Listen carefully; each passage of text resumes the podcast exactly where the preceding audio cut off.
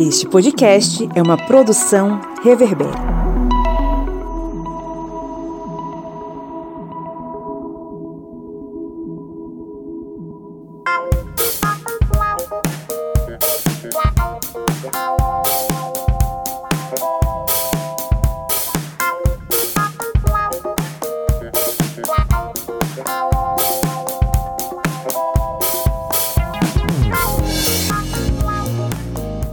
Historiantes! Está entrando no ar mais uma vez o seu programete sobre assuntos históricos, né? A Minipédia, um programete em formato expresso. Em 30 minutos a gente fala sobre algum conteúdo histórico, abordando aí seus vários, suas várias facetas, suas várias né, variáveis, como diria engenheiros do Havaí. Eu sou o Pablo Magalhães e estou aqui acompanhado dele, o senhor Kleber Roberto. E aí, pessoal, beleza? Hoje a gente está aqui reunido para falar sobre o que, seu Kleber? Hoje vamos falar sobre um assunto muito importante, que é um assunto que acaba se conectando com outros podcasts que fizemos aqui, porque vamos falar sobre a história das fomes, ou seja, vamos falar sobre fomes aí que acabaram assolando várias partes do mundo, incluindo o Brasil. Pois é, é um assunto que inclusive as pessoas podem até se perguntar, poxa, mas existe uma história da fome? A fome não é uma questão, não é uma coisa que a gente tem, tipo, eu não comi e tô sentindo fome, que é a vontade, a necessidade de comer. Mas se você for parar para pensar, quando a gente fala de fome, a gente tá falando de um, uma série de outras coisas. Primeiro, por que, que alguém sente fome? Segundo, quando a fome é prolongada, quais são os aspectos e reflexos sociais dessa fome? E principalmente, como é que uma sociedade se estrutura em torno de uma desigualdade capaz de gerar a fome. Então são várias nuances, veja só, são várias características em torno da fome enquanto um objeto de estudo da história. E aí, Kleber, se a gente fosse resumir aí em três tópicos principais desse assunto, quais seriam? Bem, a gente poderia pegar a história da alimentação, porque também temos a história da fome, temos a história da alimentação. Como surgiu essa necessidade do ser humano se organizar de forma tanto em sociedade como também para ter seu próprio alimento para abastecer, por exemplo, as cidades. Vamos aí também saindo dessa história da alimentação, vamos para a história da fome. E aí vamos falar das grandes fomes do século XIX. E aí vocês podem perguntar por que século XIX? porque é um século de ouro na história da humanidade principalmente das grandes potências. E aí, falando em grandes potências, vamos lembrar de uma parte 3. O que essas grandes potências acabaram interferindo em outros países, como por exemplo na África, para resultar em grandes fomes em outros locais do mundo fora da Europa. Perfeito, é, e eu acho que esse assunto vai ser bacana não porque ele é bacana, a fome não é bacana, mas porque entender a fome enquanto um fenômeno também social pode alargar a forma como a gente compreende este fenômeno dentro da sociedade. Então é uma coisa que a gente precisa entender em sua completude. E isso vai, por exemplo, fazer com que a gente entenda também que quando a gente fala sobre fome hoje, insegurança alimentar hoje, e a gente já fez outros episódios aqui no podcast sobre esse assunto, a gente não está falando única e exclusivamente na escassez de alimento, mas nós estamos também falando sobre a forma como a gente distribui esses alimentos, e é uma forma desigual. Essas, entre outras cositas mais, nós vamos abordar ao longo desse episódio, então fique ligado porque agora a gente vai entrar na nossa pauta.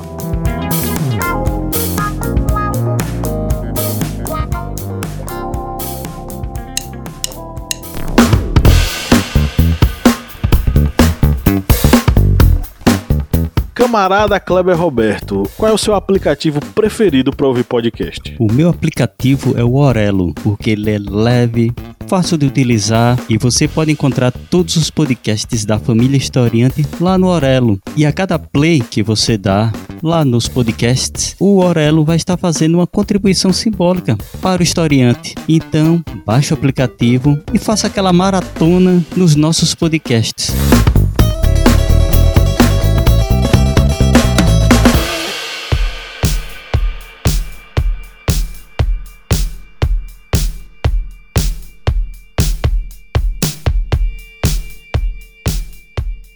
Falar da história da fome é necessariamente falar sobre a história da alimentação. Então a gente não pode falar da fome sem a gente falar também da alimentação. Então, ao longo de toda uma era civilizacional da humanidade, nós temos a, um ponto central fundamental nas transformações que vão acontecer desde o momento em que o Homo sapiens começa a deixar de ser nômade e se tornar sedentário, até o estabelecimento das grandes civilizações e mesmo até a construção do mundo contemporâneo toda essa história da humanidade passa pela alimentação, porque sem ela a gente não sobrevive, é uma coisa bem óbvia, né? Então, falar da história da, da alimentação é falar sobre como o ser humano, como a humanidade, enquanto sociedade, enquanto grupo cultural, se organizou para compreender o uso do solo. Essa compreensão ela não foi necessariamente racional, imediata, não foi uma coisa fácil.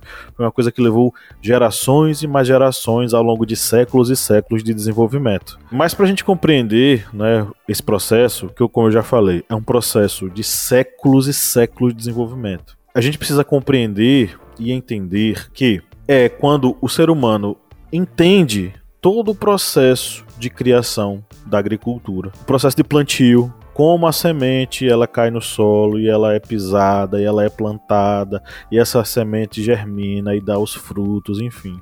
Todo esse processo eh, de séculos, ele vai ser fundamental para o estabelecimento das primeiras civilizações. Geralmente, essas civilizações, elas se estabeleciam às beiras dos rios. Por que as beiras dos rios? Porque eram os locais mais férteis, eram locais onde abundava alimentação e era um local propício para o aprendizado de todo esse processo agricultável. Então não é à toa que na beira, por exemplo, do rio Nilo e na beira dos rios Tigre e Eufrates, nós tivéssemos o florescimento das civilizações egípcia e mesopotâmica. Então esse processo de criação da agricultura, ele vai ser compreendido inclusive de formas diferentes por essas civilizações. As civilizações, na verdade, todas essas civilizações na, na beira dos rios, elas vão atribuir esse processo a algum tipo de divindade. Então, por exemplo, na mitologia egípcia você vai encontrar um mito da agricultura ligada ao deus Osíris. Você vai encontrar todo um processo onde Osíris ele vem e ensina o ser humano a cultivar, a semear, a cultivar e enfim entender o que era agricultura. Então, são processos que vão ser aprendidos ao longo de séculos, vão ser entendidos de formas diferentes, mas em resumo vai estar no ponto central do que eu estou falando. As civilizações elas vão crescer e florescer a partir do momento em que elas vão entender os meios de como sobreviver. E aí entra, entra em discussão uma questão muito fundamental: como que esse alimento não apenas é cultivado, mas como ele é dividido como ele é compartilhado, como as outras pessoas da tribo da cidade, da aldeia, elas vão conseguir ter acesso a essa alimentação. E é a partir desse momento em que, com a criação das hierarquias nas civilizações, a divisão da alimentação vai seguir certos ritos e certas lógicas culturais e sociais. A gente vai ter essa divisão alimentícia baseada na importância de cada casta ou cada classe social, de acordo com que as civilizações vão se estratificando. E isso vai fazer com que algumas pessoas, inclusive, pensem que, bom, algumas têm mais privilégios do que outras para se alimentar. Então, a partir desse momento é que vai, se, vai começar a se construir essa ideia, né? É, é, quem é que pode se alimentar, quem é que tem mais direito de se alimentar e para quem essas produções vão ser feitas. Pouco a pouco a agricultura vai passar a ser não uma ideia coletivista, mas um domínio de determinadas classes dominantes, as quais era atribuída a decisão de que, bom, quem é que vai comer, quem é que não vai comer. Isso vai se modificar ao longo da história. É que a gente vê que essa evolução da questão agrícola que vai surgindo ali desde o Neolítico, quando o ser humano ele se assenta, ele deixa, ele deixa de ser nômade passa a ser sedentário, ele deixa de aos poucos ir deixando de ser caçador e coletor e formando cidades, ficar sedentário e domesticando plantas, até a evolução, como bem dito por Pablo, de uma agricultura que vá abastecer essa cidade, nós vamos vendo que vai haver esta evolução tanto do manejo do solo como também da própria distribuição de grãos. E a partir dessa separação, dessa, digamos, é, estratificação desta divisão de grãos, nós vamos ver que estas sociedades elas acabam por diversas vezes segurando, retendo os grãos em castas mais altas, mais elevadas. A gente até pode recordar que templos religiosos, eles acabavam dentro aí desta pré-história, desse início das civilizações, os templos religiosos, eles eram os locais aonde se fazia o armazenamento destes grãos, ou seja, eles faziam exatamente essa separação, essa guarda desses grãos. E aí a gente já começa a perceber que há esta separação social, ou seja, do que é produzido e o que vai ser guardado. Vai ser guardado com os sacerdotes, com os religiosos. E esses religiosos, se nós formos analisar dentro ali da história, digamos, fria, a história de uma análise direta, vemos que os sacerdotes, os religiosos, estão numa casta, num nível alto da sociedade. Ou seja,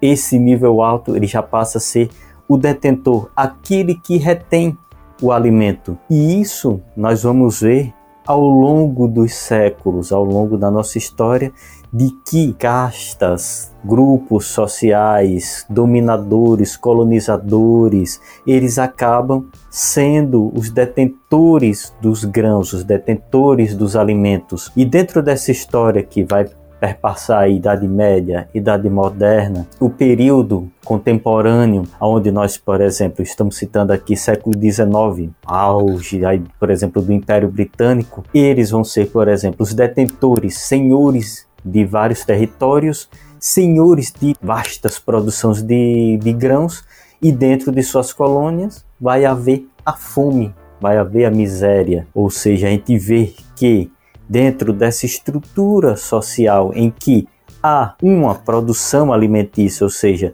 há detentores de alimentos dentro dessa produção agrícola, ou seja, da evolução da agricultura, há uma produção alta, mas ao mesmo tempo há retenção de grãos, de alimentos nas mãos de poucos. E isso acaba sendo tanto o sendo o digamos estopim, o início tanto de grandes fomes devido à exploração e o mane manejo da terra de forma apenas para saciar aí os capitalistas, por exemplo, do século XIX, como também acaba se tornando uma arma, uma arma contra revoltas, contra os colonizadores, uma arma utilizada para é, oprimir e matar populações inteiras que possam se erguer contra estes poderosos que detêm a produção de grãos.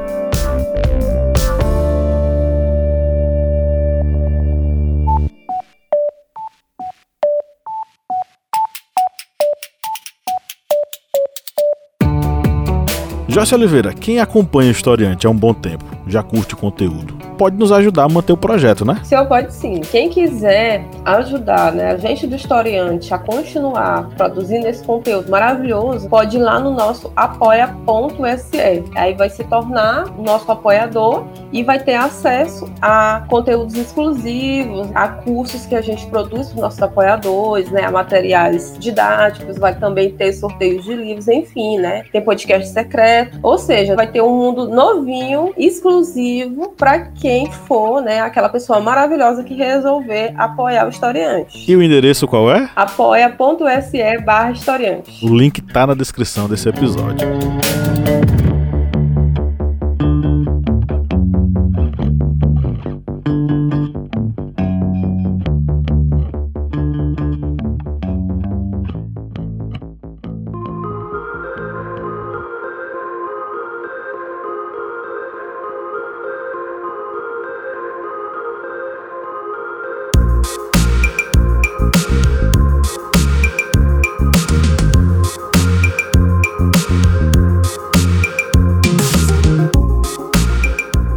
Uma coisa pra, até pra gente notar que é o seguinte: quanto mais a agricultura ela vai se especializando, mais o acesso à alimentação ele vai se tornando mais restrito. E aí tem um, um artigo muito interessante, a alimentação mundial, uma reflexão sobre a história, são vários autores, né? Edelice Simeone de Abreu, Isabel Cristina Viana, Rosimaura Baena Moreno, Elizabeth Aparecida Ferraz da Silva Torres. Elas observam que ao longo da história da humanidade, ao passo em que a agricultura ela vai se especializando, ela vai ficando cada vez mais produtiva, né? A gente vai ter aí por exemplo, um processo, os processos de mecanização agrícola, as descobertas sobre os processos de fermentação, uma série de avanços do ponto de vista da observação de como as sementes elas vão se desenvolvendo melhor ou não em determinados momentos do ano. Cada vez mais que essa agricultura ela vai se especializando, o acesso a essa alimentação vai se tornando cada vez mais restrito. E é aí que a gente vai observar que a fome também é um processo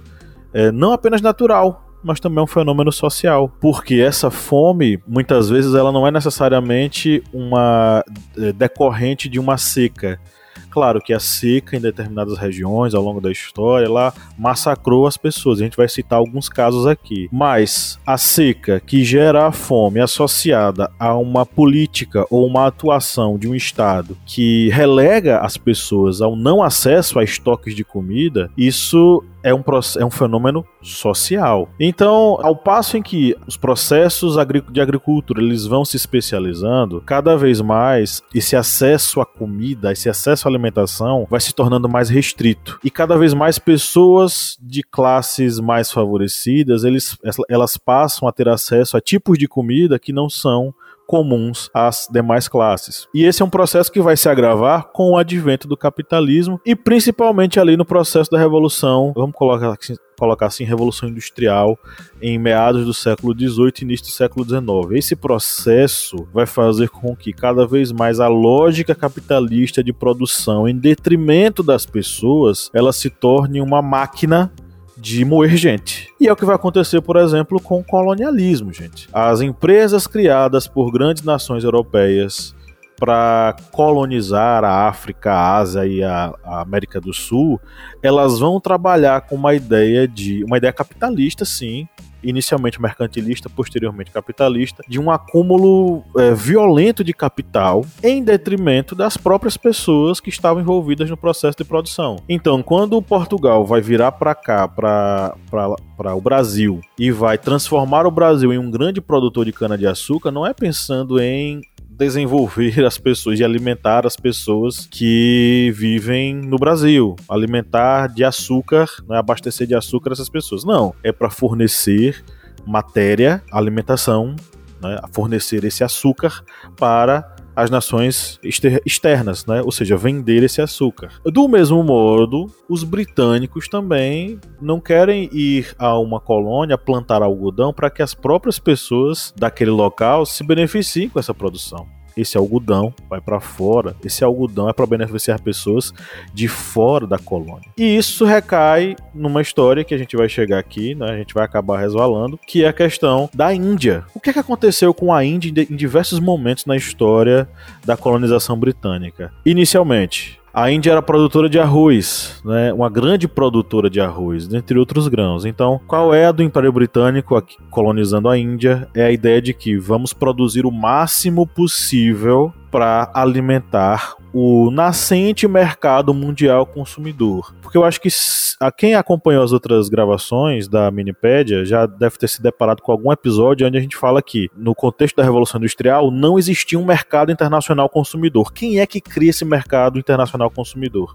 É a Inglaterra, são os britânicos. E criam forçando a produção forçando cada vez mais a produção e gerando essa necessidade no mercado internacional. Então, assim, o caso da Índia é um caso bastante emblemático sobre como os britânicos eles empreenderam uma política genocida de fome para controlar essa nação. E aí a gente vai citar alguns casos aqui, mas eu queria frisar justamente nesse aspecto. Os britânicos, eles empreendem uma não apenas eles, todos os europeus que empreenderam colonização nos demais continentes, mas os britânicos, eles sistematizaram um processo extremamente voltado para a acumulação de capital e extremamente violento com as populações colonizadas.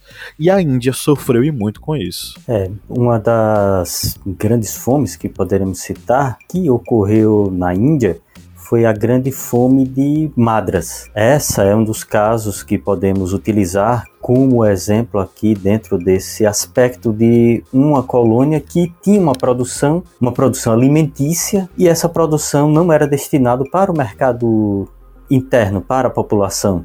Isso ocorreu ali no já depois de meados do século XIX, que ocorreu uma estiagem. Mas só que essa estiagem, essa seca, não foi o motivo principal da grande seca em Madras, na Índia. Um dos grandes motivos foi a exportação em massa de gêneros alimentícios. E aí tem o trigo como principal elemento, com mais de 320 mil toneladas exportadas, ou seja, retiradas da Índia exatamente em um momento em que a Índia estava passando por uma grande fome, uma grande crise alimentícia. Mas esse, essa produção de trigo deveria ser retirada como dito por Pablo, para abastecer um mercado é, internacional que estava ali surgindo, que estava ali sendo criado pelos britânicos. E eles simplesmente tiraram esse, esse grande quantidade de trigo e não substituíram, ou seja, não fizeram uma exportação de outros locais para conseguir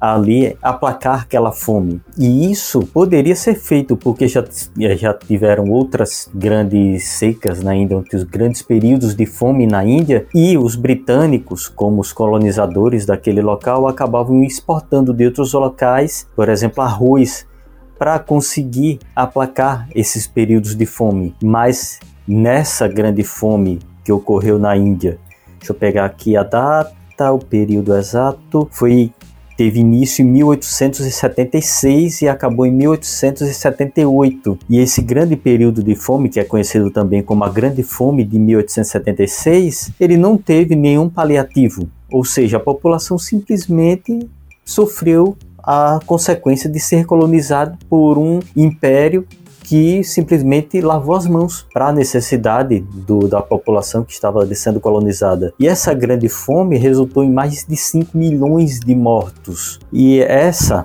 como já dito aqui, não foi um país que, por exemplo, como ocorreu na Etiópia, também no século XIX, ali em 1880, na década de 1880, ocorreu, ali no final de 1888, ocorreu uma grande fome na Etiópia. Mas ali na Etiópia, por exemplo, ocorreu uma grande fome que foi no país todo. É um caso assim extraordinário porque praticamente toda a Etiópia teve uma grande estiagem, quebra de produção, uma grande é, peste de gafanhotos, de insetos que acabou destruindo o que pouco de lavoura que tinha.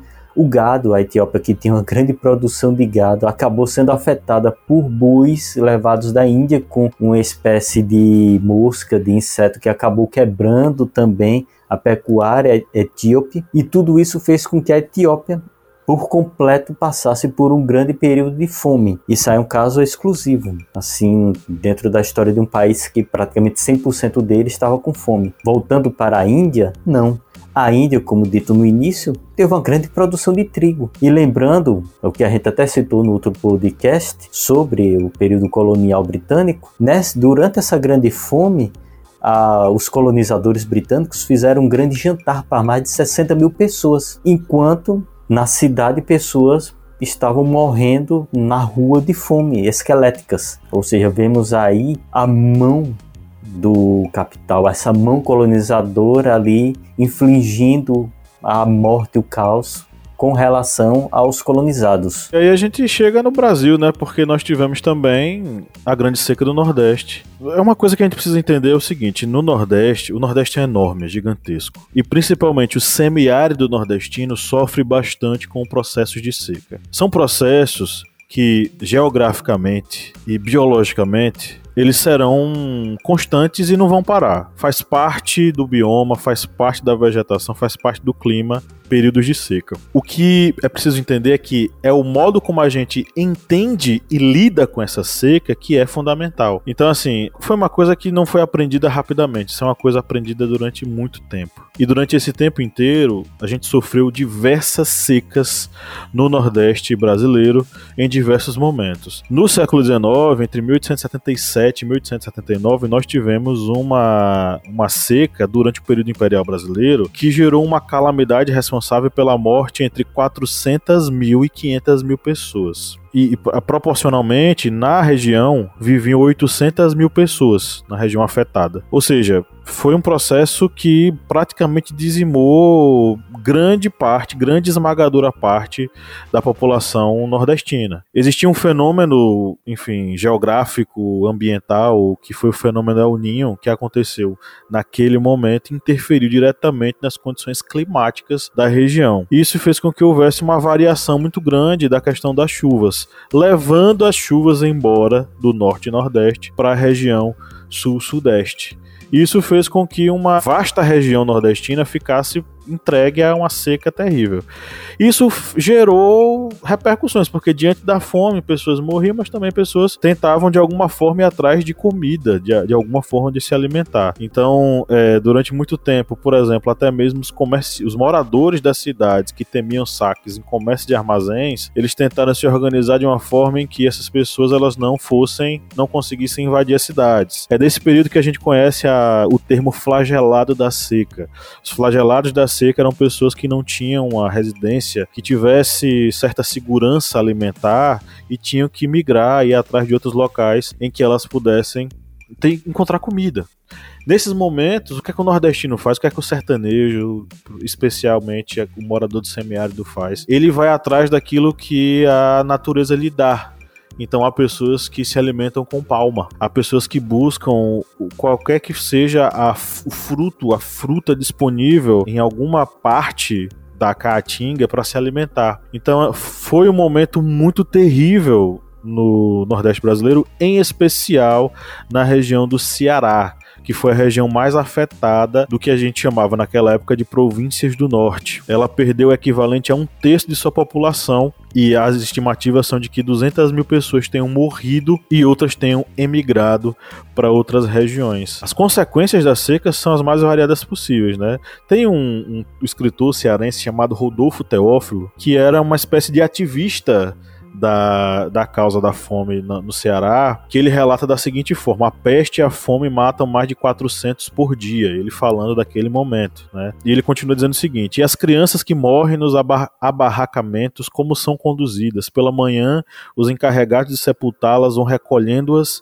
em um grande saco, e ensacados os cadáveres, é atado aquele sudário de grossa estopa a um pau e conduzido para a sepultura. As notícias incomodavam a corte, onde o imperador chegou a dizer: Não restará uma joia da coroa, mas nenhum nordestino morrerá de fome. Assim, morreu, e a coroa não fez lá muita coisa não, tá? O que aconteceu foi que essa seca gerou um movimento de diáspora nordestina em todo o território brasileiro, fazendo com que muitas pessoas da região fossem em direção a outros locais. E tem que lembrar também que essa seca gerou é, problemas no próprio desenvolvimento corporal dos é, sertanejos, dos nordestinos, boa parte deles nas regiões afetadas, porque com menor, uma menor alimentação existe uma menor, um menor desenvolvimento físico né, físico, mental, enfim. Essa seca ela causou profundas marcas na população nordestina. Inclusive, é uma coisa a se lembrar que nesse momento as classes mais favorecidas das cidades sertanejas, elas buscavam distanciamento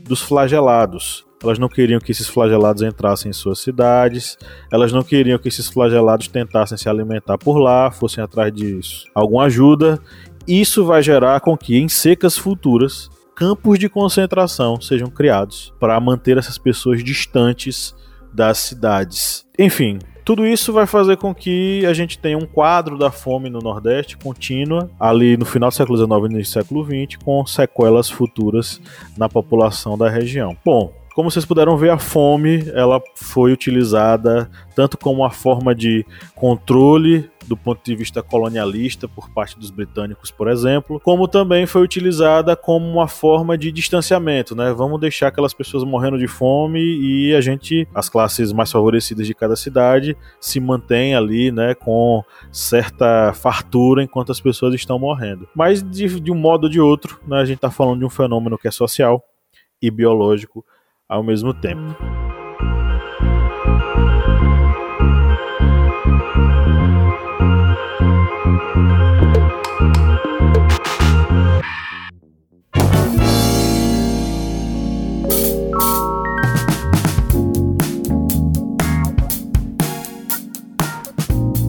Bom, Cleber Roberto, chegamos aqui à nossa reta final. E aí agora vamos para a pergunta de hoje. Você que é nosso ouvinte, fique atento porque essa pergunta é para você, tá? Participe, vai ter um link aí na descrição do episódio. Participe você também. Manda aí, Kleber, qual é a pergunta? Pronto. A Grande Seca no Nordeste de 1877 a 1879 foi o mais devastador fenômeno climático da história do Brasil, com centenas de milhares de mortos e milhares de refugiados que avançaram para as principais cidades do litoral do Nordeste. Partindo deste ponto, uma das consequências da Grande Seca foi, letra A, devido ao vasto número de refugiados nas cidades litorâneas do Ceará, incluindo Fortaleza, na seca de 1915 foi construído um campo para retirantes, também chamado de curral humano, evitando a ida dos retirantes para Fortaleza. Letra B. O imperador Dom Pedro II vendeu muitas joias da coroa e investiu em várias obras contra a seca para evitar que o flagelo da Grande Seca voltasse a ocorrer no Nordeste. E letra C, a Grande Seca foi tão devastadora que isolou a região e evitou a propagação de várias doenças, como a varíola, que assolou várias áreas do Brasil, menos o Nordeste. Perfeito. E aí, você que está nos ouvindo, você sabe a resposta? Mostre pra gente que você sabe. Clique aí na, no link na descrição do episódio e participe do nosso quiz. Então é isso, chegamos aqui à reta final da nossa gravação. Kleber Roberto, você tem algum recado para dar aí para os nossos ouvintes? É como eu estava falando aqui no início, termos aqui vocês podem, depois desse episódio, já ali conectar com outro episódio que fizemos aqui da Minipédia sobre os currais humanos. Exatamente vocês já estão vendo. Esse aqui seria o prelúdio prelúdio desse outro episódio sobre os currais humanos e depois vocês podem fazer uma trilogia aí com o Império Britânico e o colonialismo, que foi exatamente a minipédia da semana passada. Aí vocês já aproveitam